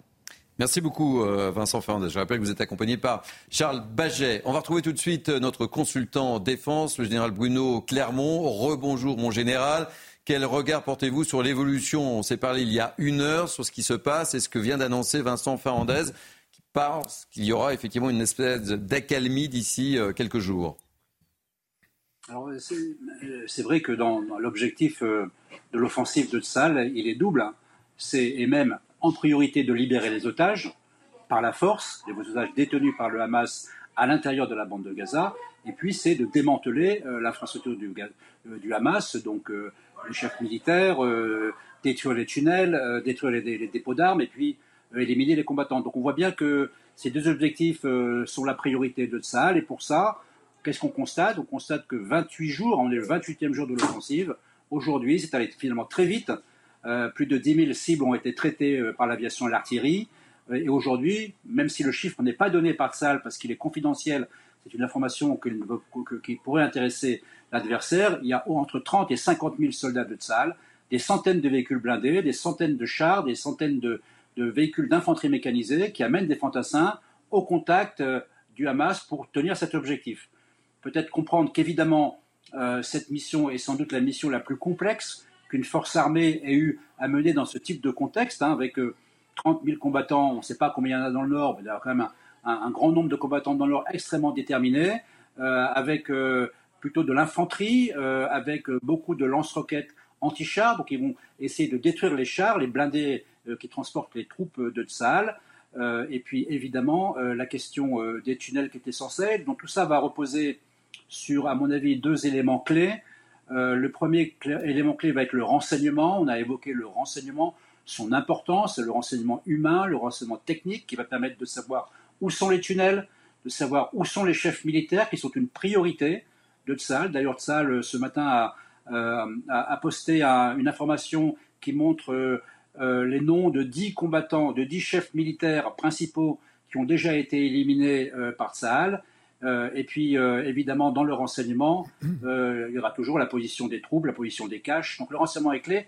Le deuxième élément clé qui va décider du sort de cette bataille très compliquée, très complexe, ça va être la coordination, et ça a été évoqué tout à l'heure par le correspondant, la coordination entre les opérations au sol, il y a beaucoup de, il y a beaucoup de soldats qui sont engagés, et les opérations aériennes, que ce soit du tir d'artillerie, euh, du tir par les drones ou du tir de l'aviation, ça ce sont des techniques de coordination euh, qui, sont, euh, qui font l'objet d'entraînements intensifs et qui vont faire la différence. Les actions au sol et la combinaison avec les actions aériennes, ça va être déterminant pour la suite, avec évidemment, et, je terminerai là-dessus parce que c'est une préoccupation évidemment naturelle, c'est la question de euh, de préserver autant que possible la, vie des nombreux civils. Il doit rester dans cette zone de, Gaza, de Gaza City, euh, euh, probablement entre 200 et 300 000 Gazaouis qui n'ont pas évacué, soit parce qu'ils ne veulent pas, soit parce qu'ils ne peuvent pas, parce que le Hamas les en empêche. Donc effectivement, l'ouverture de cette route-là, telle qu'elle a été annoncée, est encore une nouvelle incitation à ce que les civils puissent passer, parce que les combats vont encore se dérouler plusieurs semaines dans cette zone. Merci beaucoup, Général Bruno Clermont. Je rappelle que vous êtes un consultant défense de CNews.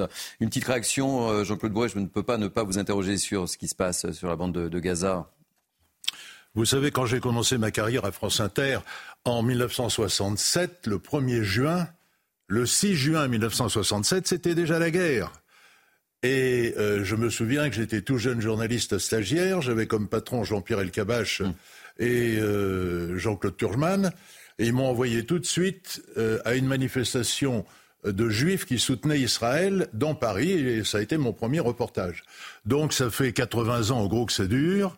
Euh, tant qu'ils ne comprendront pas euh, que la guerre n'est pas la solution, que tuer les autres n'est pas la solution, mais qu'il faut discuter, eh bien, il y aura la guerre. J'espère que ce traumatisme terrible pour les Israéliens, où il y a eu un massacre épouvantable, et, puis la réplique d'Israël, qui est extrêmement puissante et mortelle.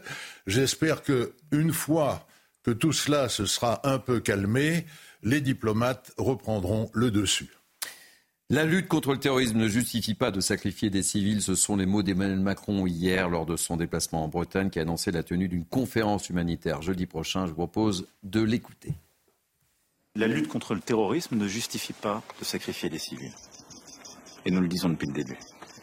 Et donc, euh, j'ai dit, la France est engagée de manière très claire.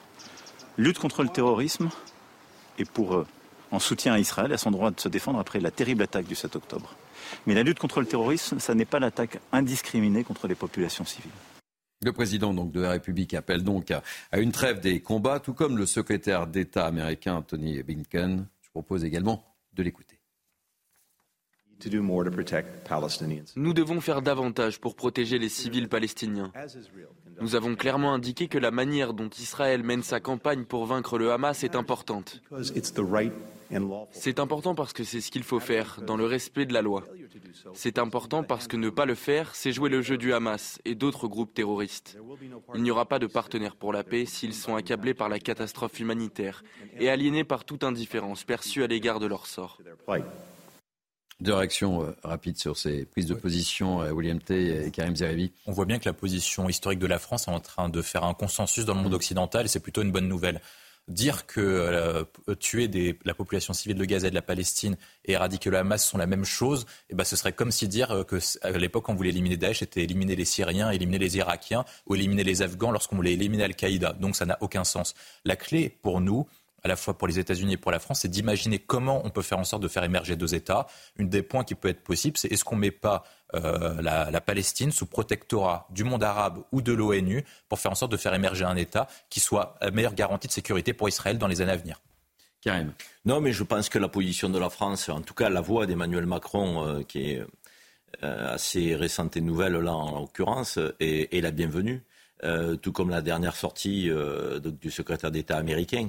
On ne peut pas combattre le terrorisme et prétendre qu'on a tous les droits en combattant le terrorisme, c'est-à-dire sacrifier des milliers de civils euh, dont la moitié sont des enfants. Je veux dire, c'est pas possible. Je veux dire, je veux dire, on ne peut pas opposer ça au terrorisme. Sinon, excusez-moi, à la barbarie, on oppose le massacre. Et, ce c'est pas entendable pour une civilisation. Euh, c'est pas entendable pour le droit international. De combattre le terrorisme est un combat de longue haleine, qui doit être mené euh, avec, je dirais, une démarche internationale. En revanche, effectivement, épargner les civils palestiniens, faire en sorte qu'on revienne à la table de la discussion au plus vite pour qu'il y ait un État palestinien et que des États qui vivent côte à côte euh, dans la sécurité. Ça, c'est euh, aujourd'hui la voie euh, qu'on doit emprunter. Mais Israël ne peut pas avoir tous les droits sous prétexte de lutter contre le terrorisme. C'est pas possible. Ça a été dit tout à l'heure. La vie d'un enfant palestinien vaut la vie d'un enfant israélien. Et c'est ça qu'on doit aujourd'hui éviter. C'est le sacrifice des populations civiles de part et d'autre. On va terminer, il nous reste quelques instants euh, dans ce mini week-end et je suis très heureux encore une nouvelle fois de vous accueillir, mon cher euh, Jean-Claude Bourret. Je remonte votre livre Les ovnis voyagent dans le temps. Donc vous l'avez écrit avec Patrick Marquet chez euh, Guy Trédaniel. si j'ai souhaité que vous soyez notre invité ce matin, il se passe un rendez-vous important à vos yeux évidemment, un congrès sur les ovnis. Ça se passe à la Sorbonne, où il y a les plus grands spécialistes, racontez-nous, les plus grands spécialistes en la matière. Parce que on va pas se mentir, c'est vrai que souvent, euh, on, se moque. On se dit, ben non, ça n'existe pas, les petits hommes verts, etc. Vous y croyez, vous, d'ailleurs euh, On fait un petit tour de table à l'existence d'extraterrestres. Moi, je dis que l'univers est trop vaste pour qu'on soit les seuls sur, dans l'univers. Bah, moi, je suis un peu de votre avis, Karim. Franchement, je, suis, je suis perdu là dans ce débat. Donc, je, suis très attentif à ce que dit Jean-Claude Bourret. Mais moi, j'y crois, moi. Je sais pas. Euh, moi, ça me passionne. Bah, moi, je... Kevin quand je ne sais pas, je me tais. Donc je pense que c'est possible. Donc euh, j'attends que les scientifiques le prouvent voilà, de manière définitive. D'où l'objet de, cette, euh, de ce congrès hein, euh, à la Sorbonne. Racontez-nous un petit peu, Jean-Claude.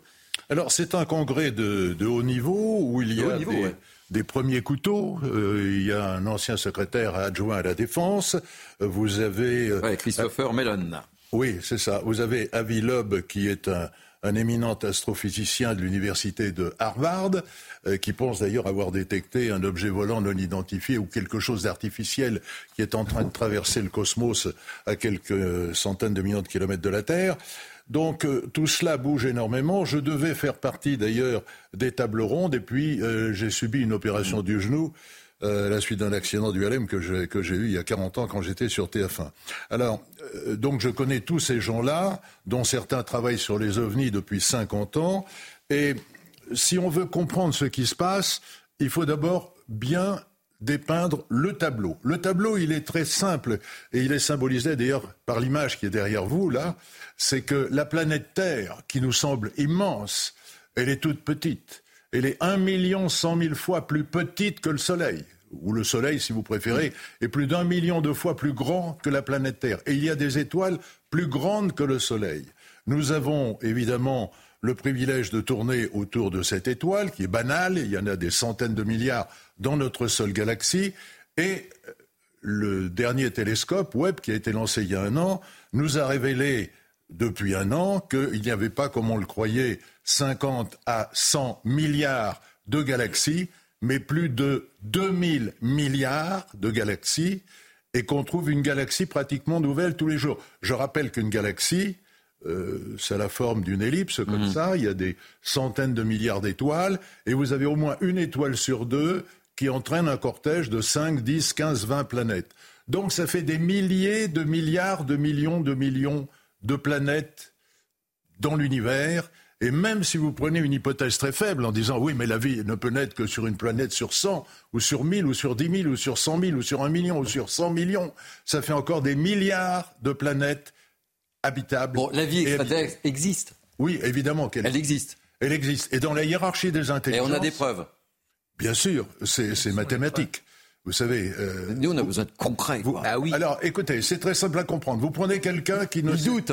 William y croit, Vous moi j'y prenez crois. quelqu'un- Là, vous avez deux personnes qui n'y croient pas. Karim et Oui, Les hommes verts, c'est quoi Les petits hommes verts, ça existe ou pas y croit ou qu'elle n'y croit pas. Ça existe. euh, Mais comment Dites-moi, c'est ça que j'ai envie de savoir, que nos téléspectateurs ont peut-être envie de savoir. Ceux qui n'y croient pas en général sont des gens qui sont dans un secteur intellectuel Hmm. euh, bien précis, valorisant, et qui n'ont jamais eu l'occasion de travailler sur ce secteur que moi j'ai découvert quand j'étais rédacteur en chef de France Inter et auquel je ne croyais absolument pas. Je pensais que tout ça était des bêtises. Et quand j'ai creusé, que j'ai regardé les dossiers, que j'ai rencontré le ministre d'État chargé de la Défense nationale, j'ai été stupéfait de, de, euh, de constater qu'il m'accordait une interview pour me dire non pas qu'en tant que ministre de la Défense, il n'y avait rien dans les dossiers, mais bien au contraire, il m'a dit exactement l'inverse. Tout ça m'a ouvert l'esprit. Oui, mais Jean-Claude, euh, aux États-Unis, a pri- a priori, hein, vous me dites si je me trompe, c'est un sujet de, de- de- de- de sécurité nationale.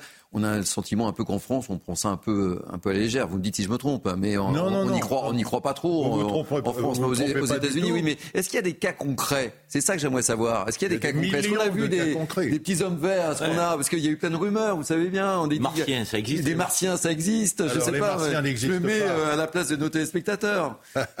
les martiens n'existent pas puisqu'on sait Bon. maintenant, pour y avoir été que sur la planète Mars, il n'y a pas de vie. Enfin, je dis ça, les martiens, c'est les petits hommes verts. hein.